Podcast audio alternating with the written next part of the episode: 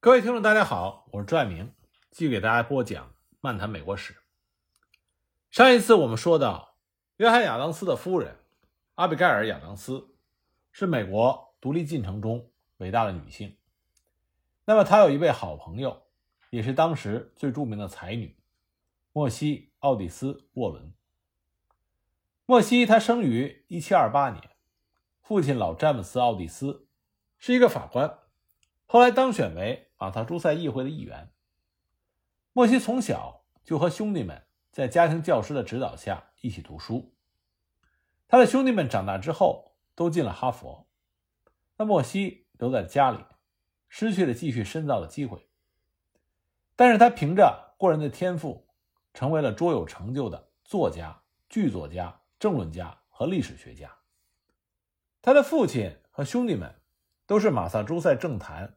极为活跃的人物，他们家就是一个政治沙龙的集会地，几乎每天晚上都有名人来访。在北美抗税风潮刚刚兴起的时候，奥利斯家就成了革命的大本营。亚当斯兄弟、汉考克这些当时最著名的革命者，都是奥利斯家的常客。那么，第一个提出没有代表的税收就是暴政的那位大律师詹姆斯·奥利斯。他就是莫西的哥哥。莫西的丈夫詹姆斯·沃伦也是著名的政治领袖，他和亚当斯兄弟一起组建了通讯委员会，迈出了殖民地联合的第一步。在这种氛围里长大的莫西，对于政治超级的敏感。有人曾经感慨说：“上帝把莫西和阿比盖尔这两个女人安排的恰到好处，因为他们住的足够近。”都在波士顿的附近，所以他们两个人成为了好朋友。但因为他们住的足够远，因为不在同一个城镇，他们不能天天见面，只能通过书信相互倾诉。正是他们的文字，为后世留住了这段历史。我们已经讲过，马萨诸塞殖民地是由清教徒建立起来的。清教是基督教派别中最保守的一支，他们不允许有任何形式的娱乐。甚至不能欢天喜地的庆祝圣诞节，只有苦行僧式的修行，才能体现出基督教真正的教义。但是这种刻板枯燥的教育，并没有能够遏制莫西的天才。他从来没到剧院看过戏，因为波士顿没有剧院，但他却凭着丰富的想象力，写了五部戏剧。他在报纸上发表了无数的文章和诗歌，既有犀利的。政治见解，也有浪漫的少女情怀。一八零五年，莫西的《美国革命的兴起、进程和结束》出版了。这部长达三卷的著作是第一部由女人写成的美国革命史。华盛顿驻兵波士顿城外的坎布里奇的时候，经常邀请阿比盖尔和莫西到军营中去喝茶聊天从与他们的谈话中受益匪浅。华盛顿非常欣赏这两位女性的才华，而这两位女士也非常享受与华盛顿的交往。他们还经常向丈夫和亲友们八卦一下华盛顿和他的将军们。阿比盖尔就曾经写信给费城的亚当斯，对华盛顿的容貌、举止和品德赞不绝口，还找了一首诗来形容他的伟岸，搞得亚当斯吃了半天的干醋。其实阿比盖尔他们去军营，更多的时候是和另外一个伟大的女性拉家常，这就是华盛顿的妻子玛莎。玛莎没有阿比盖尔和莫西的才华，她没受过多少正规的教育，甚至写信的时候连语法经常是乱七八糟。他每次给阿比盖尔和莫西写信，华盛顿都会亲自的给他把关，省得让那些才女们笑话。实际上，他完全不必担心。玛莎非常的聪明和灵巧，她的温柔、亲切、简单、从容，不仅征服了新大陆最强势的男人，也赢得了那些才女们的心。阿比盖尔对玛莎的评价很高，他说：“玛莎在平平淡淡中，让所有的人都爱上了她。”不管从哪个角度来说，华盛顿的夫人玛莎都是一个小女人。他身高一米五五左右，和一米八八的华盛顿站在一起，用现在的话讲，就是最萌的身高差。有人说华盛顿是看中了玛莎的钱才跟他结婚的，其实这是以小人之心度君子之腹。玛莎的财富确实让他很有底气，华盛顿也确实不会娶一个平民家的女孩，但他们同样都不会忍受一段没有爱情的婚姻。事实上，不管当事人的记录还是历史学家的研究，所有的迹象都显示着华盛顿的家庭是一个和谐。亲密恩爱的家庭，生于安乐、长于富贵的玛莎是一个典型的贤妻良母。她最大的理想就是守着自家的庄园，相夫教子，安度一生。在华盛顿没有担任大陆军总司令之前，玛莎从来没有离开过弗吉尼亚。1775年6月，华盛顿接受了大陆会议的任命，来不及回他的山庄，直接从费城就赶往。坎布里奇接管了大陆军。临走之前，他给玛莎写了一封信，信中说：“这份工作不是我想要的，但实在推不掉。我最渴望的就是和你在一起。”玛莎很伤感，但她非常清楚华盛顿的野心，而且呢，她也赞同丈夫的政治理想，愿意为他牺牲舒适的生活。对波士顿的围困进入到焦灼期。战事一时半会儿完不了。当华盛顿意识到这是一场持久战的时候，他想到的第一件事情就是他的妻子玛莎温暖的怀抱。1775年冬，华盛顿写信请玛莎来军营团聚。玛莎克服了他的出门恐惧症，在寒冬中艰苦跋涉了二十多天，才来到了坎布里奇。这一路之上，他第一次品尝到了。当公众人物的滋味所到之处，各州各县的头头脑脑和他们的太太都忙不迭的招待，大献殷勤。玛莎明白，他那与世无争的清静的日子永远结束了。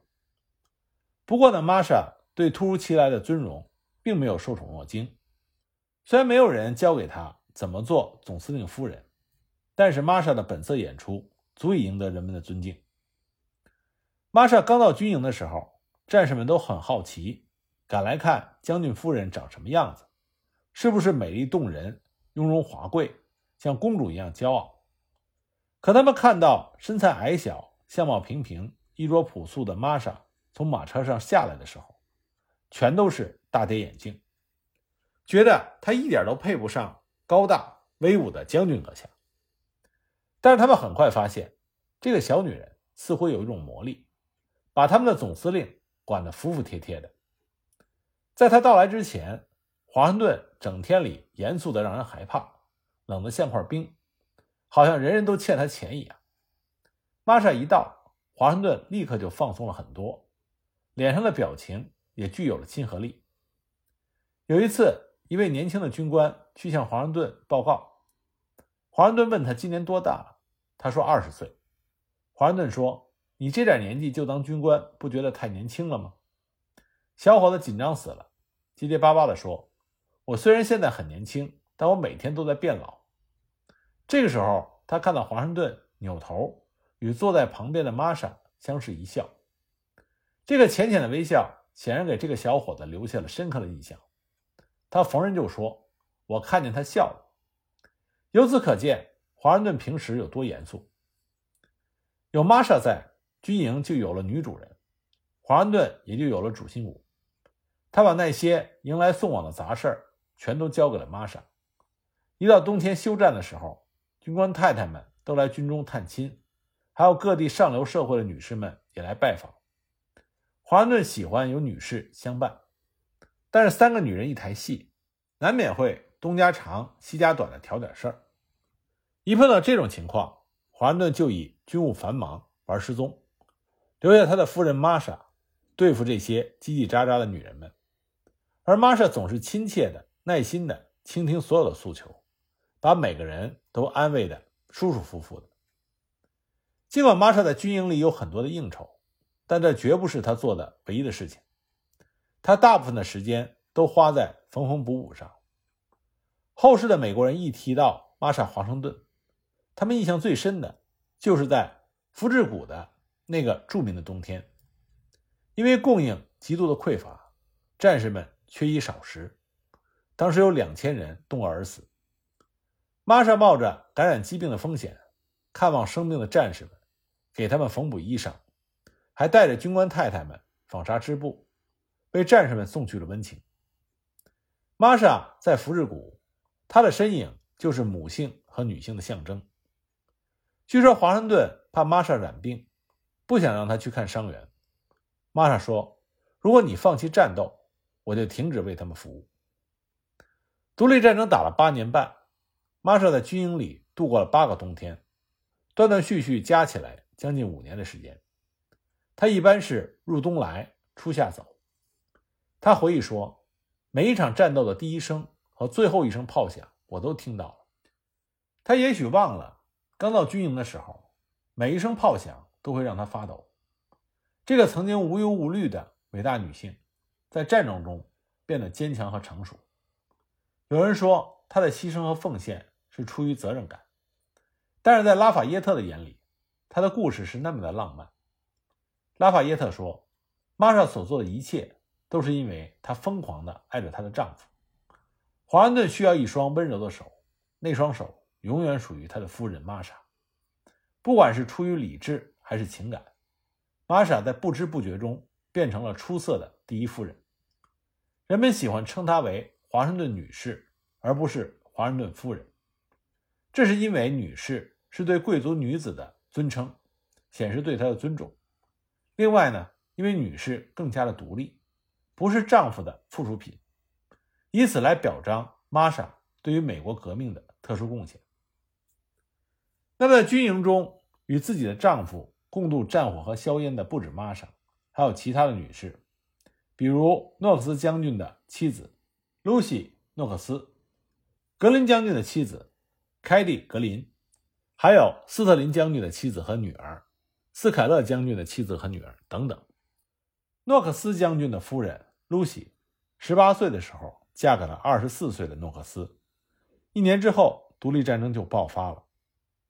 露西她出身于波士顿一个富裕的保王党人的家庭，她的父母坚决反对她和诺克斯的婚姻，因为诺克斯是革命派。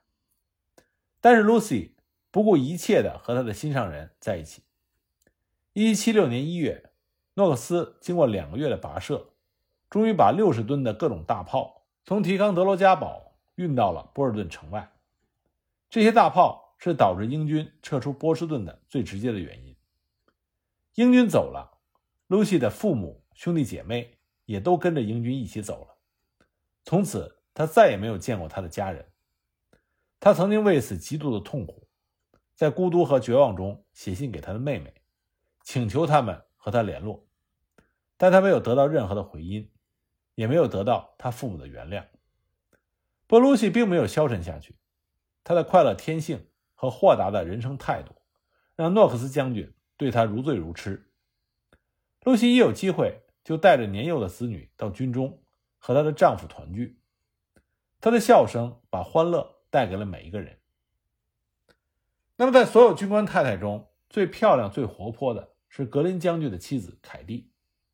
她年轻貌美，舞姿轻盈，非常得到华盛顿的欢心。1779年，为了庆祝美法联盟一周年，诺克斯在他的指挥部办了一场舞会。华盛顿先跟露西跳了一曲，算是开场，又跟每位军官太太各跳一曲。在完成了他的社会责任之后。剩下整个晚上，大舞王华盛顿都是和凯蒂共舞，他们一曲不落的跳了三个小时，一次都没有坐下休息。不过，华盛顿是一个非常有意志力的男人，尽管他和凯蒂关系密切，但那是友谊，他从来没有跟任何女人传出过绯闻。那么，这些伟大的女性在享受和丈夫团聚的美好时光的同时，也对大陆军的悲惨处境忧心忡忡，他们在军中的所见所闻让他们无法袖手旁观。玛莎通过各种途径把大陆军的状况告诉给了各州政要的妻子们，希望得到他们的同情和帮助。男人们无法停止勾心斗角，难道女人们还要变得彼此陌生吗？接下来发生的事情让玛莎感到非常的欣慰，因为她看到女士们超越了她们丈夫的政见分歧，以自己的方式表达了他们对独立革命理想的支持和向往。一七八零年六月，一篇题为《一位美国女士的感想》的文章出现在费城的主要报纸上。文章提倡所有的女士穿得更朴实，发型更简单，把省下的钱献给军队，并且号召费城的女士为大陆军募捐。这篇文章引起了很大的反响，一时之间，街头巷尾议论纷纷，女人们开始讨论如何的募捐。他们从来没有如此活跃的参与政治生活。这篇文章的作者不是一般人家的女子。她的丈夫正是宾夕法尼亚州的州长约瑟夫·里德，这位女性的名字叫做艾斯特·里德。自从独立战争开始之后，艾斯特就表现出极大的热情。她曾经写信对她的丈夫说：“我们的理想是如此的正义，如此的高贵，我相信我们必胜无疑。为了这个理想，任何私利都应该毫不犹豫地抛开。”这句话如果出自别人的口，也许不算稀奇，但是艾斯特说出来有点不寻常，因为他是一个英国人。1747年，艾斯特出生于伦敦的一个富商家庭，他父亲的生意和新大陆关系密切，所以就交了很多新大陆的朋友，其中包括李德的父亲。后来呢，年轻英俊的李德到伦敦学习法律，认识了艾斯特，并且疯狂地爱上了他。一七零年五月，李德与艾斯特在伦敦结婚。不久，他们登船前往北美。当时呢，艾斯特以为他们只是去费城小住，很快就会回来。但事实是，他再也没有看到他的家乡。费城虽然是北美最大的城市，但是跟世界之都伦敦比起来，就是乡下。埃斯特开始的时候还真有点不习惯，他盼望着赶紧回去。正如他的孙子多年之后写的：“八十年前，一个英国的富家女下嫁北美，被认为是一件很掉价的事情。